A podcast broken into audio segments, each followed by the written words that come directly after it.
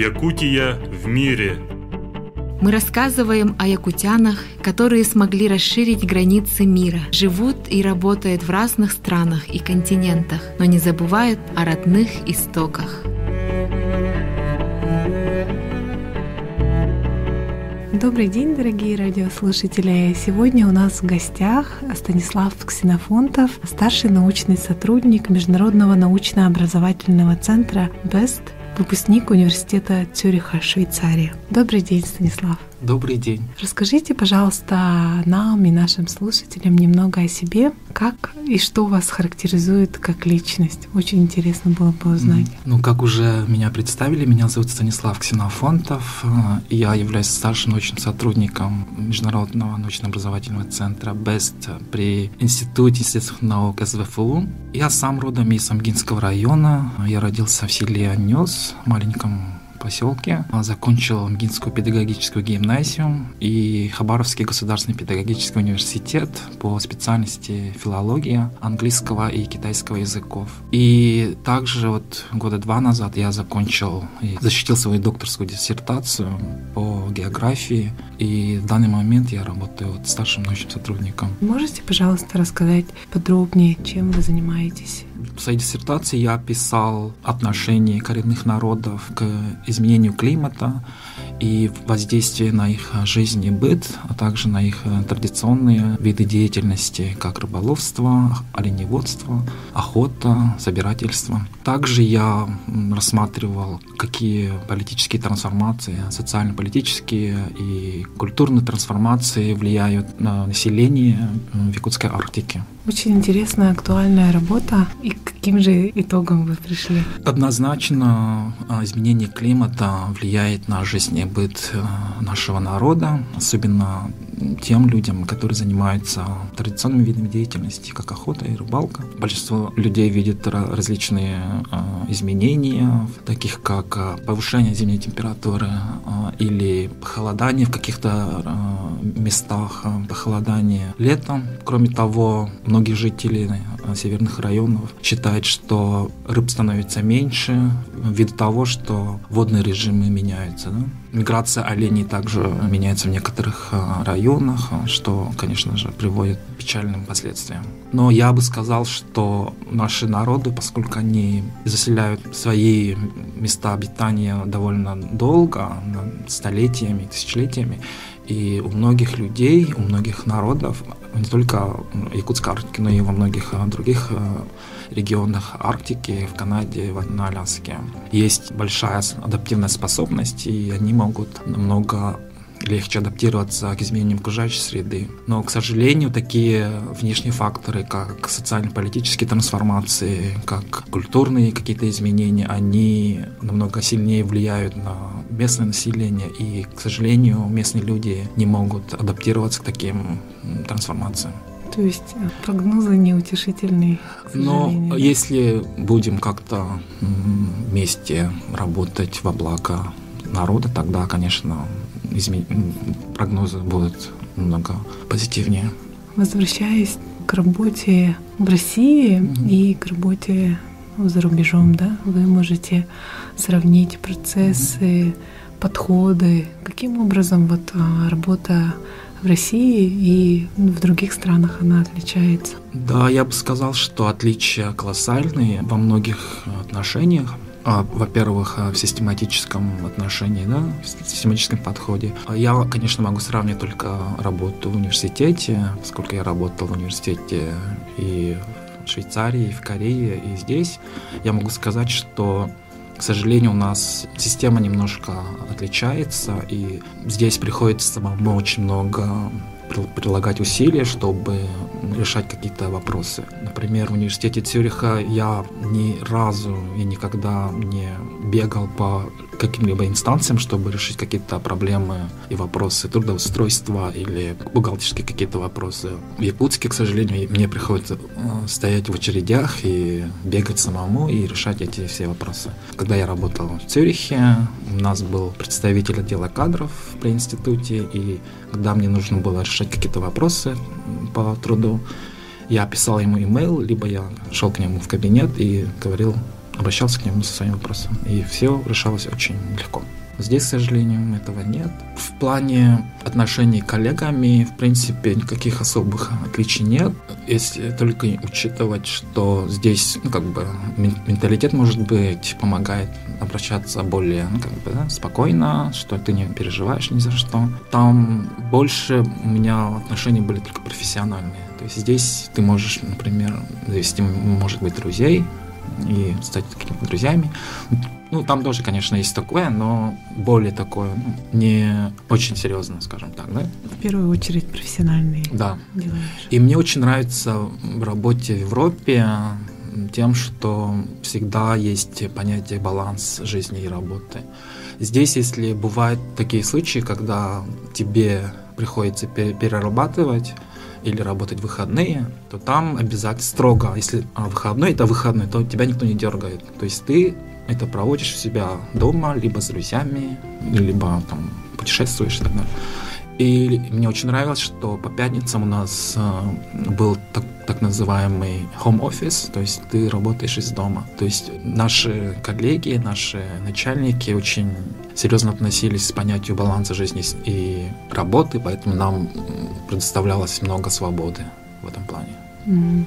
Вот вы упомянули, что а, складывались некие дружеские отношения, mm-hmm. да, с коллегами. Mm-hmm. Что вот вы в первую очередь рассказывали о нашей республике, России, может mm-hmm. быть, своим друзьям? А, ну, в первую очередь, я, конечно, наша Якутия известна своим холодом, и мне было интересно, любопытно, то есть моим друзьям было любопытно, как же люди живут в таком холоде, и я век интернета, конечно, это много легче дается да, рассказать, показать. И я всегда рассказывал, что Якутия это единственный регион в мире, где разница между летней и зимней температурой это 100 градусов, да, и люди все шокировались этим фактом. Также я всегда с удовольствием рассказывал о наших традициях, о нашем быте, об Исехе, конечно же, да, о хамусе. Я даже не только показывал, но и сам играл, потому что я очень люблю хамус, я всегда с собой ношу и всегда играл на хамусе для своих друзей, для своих коллег, и они были всегда удивлены, приятно.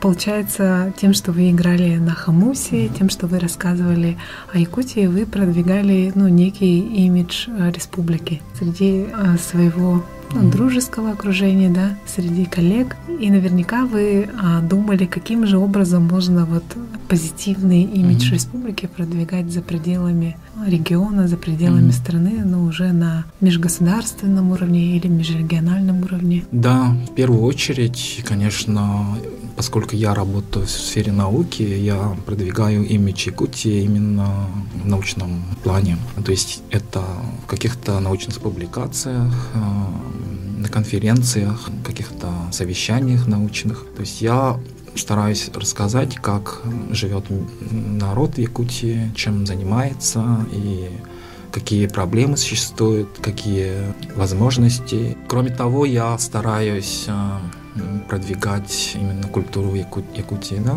то есть я играю на хамусе, иногда мы танцуем асохай вместе с участниками конференций, там, совещаний, форумов, и иногда я показываю какие-то видео из Ютуба, всегда очень много разных возможностей продвигать имидж не только культурный, но и научный Якутии. Общались ли вы, вот живя в Швейцарии или в Корее, с нашими земляками?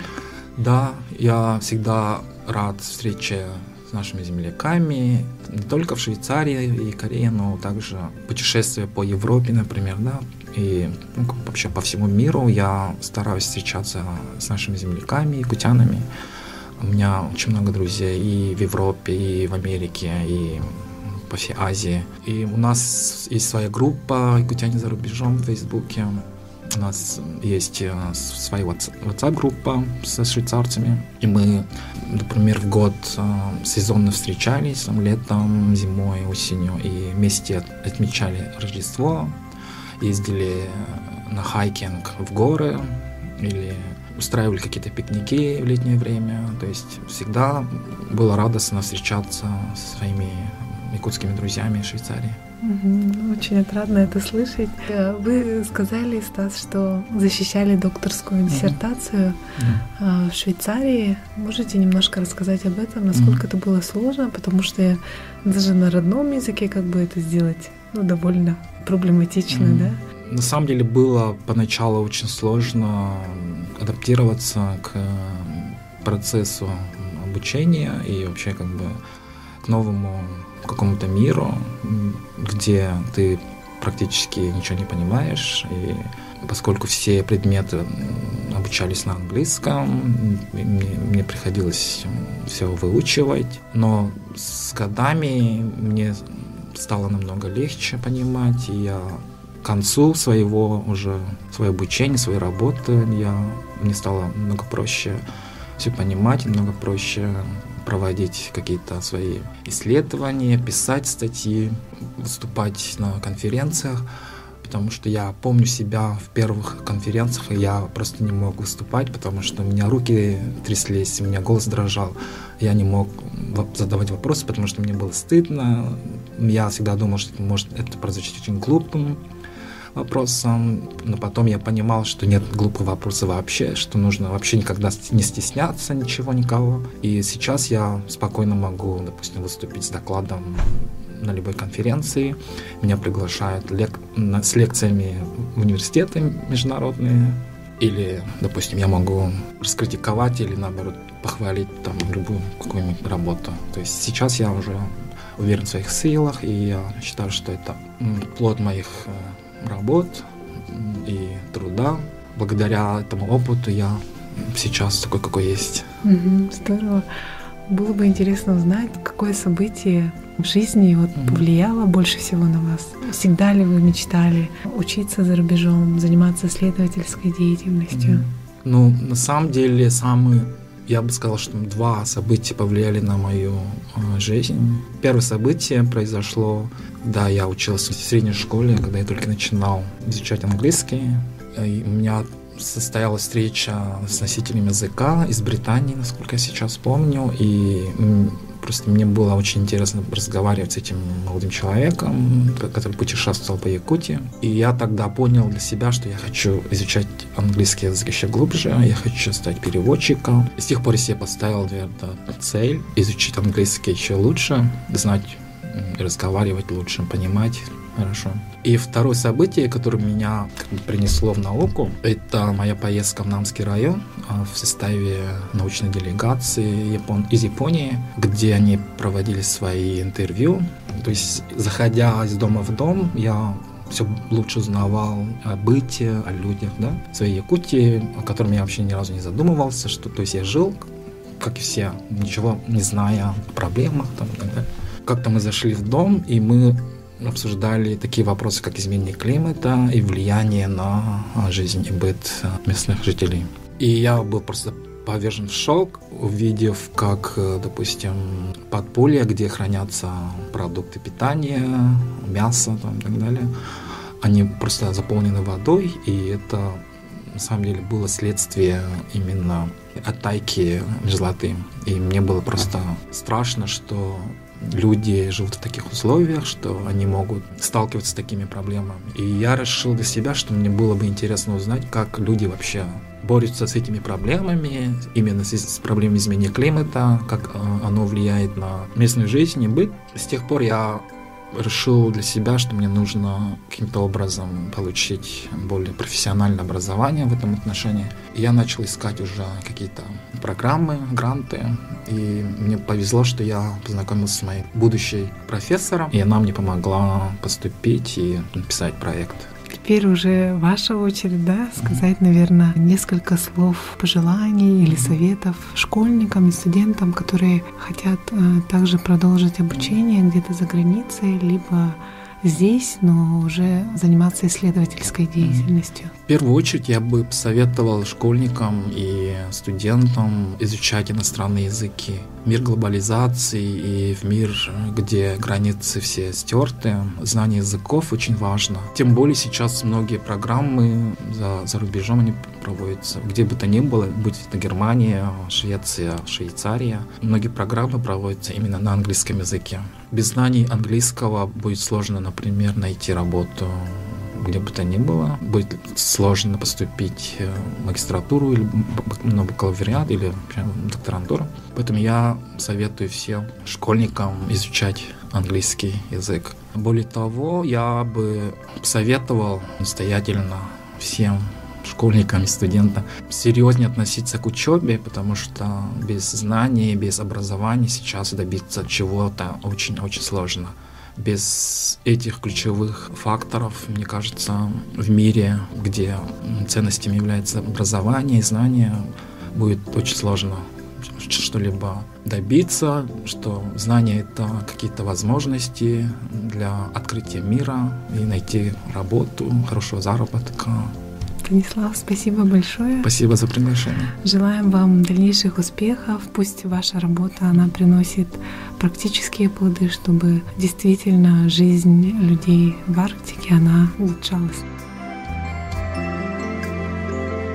сахам сирин алахтах тургар мен багары эметте кытаанах доробияны бу тымны сирге олорор буоламбыт улахан кытаанах сахалы алмасты дробияны багары эметте үлелир веренер жаңа үрдүк сетихилери тохтанда толлубакка үчүге үлени амнаһы өрөхтәхтерге өрөхтерге сетихилери жолу багары эметте ким жоллах ол болокка үчүге сетихилах доробиялах үчүге хамнастах. I would like to wish all, to all my uh, fellow Yakutians uh, best of luck and healthy and wealthy life and maybe happiness. Without happiness, it is quite difficult to live and to uh, to live in this world. And I wish I wish you all the all the best Дорогие друзья, я напомню, что у нас в гостях был Станислав Ксенофонтов, сотрудник Международного научно-образовательного центра БЕСТ при Институте естественных наук, выпускник Университета Цюриха. Для вас сегодня работали Екатерина Голикова и я, Савина Данилова. Якутия в мире –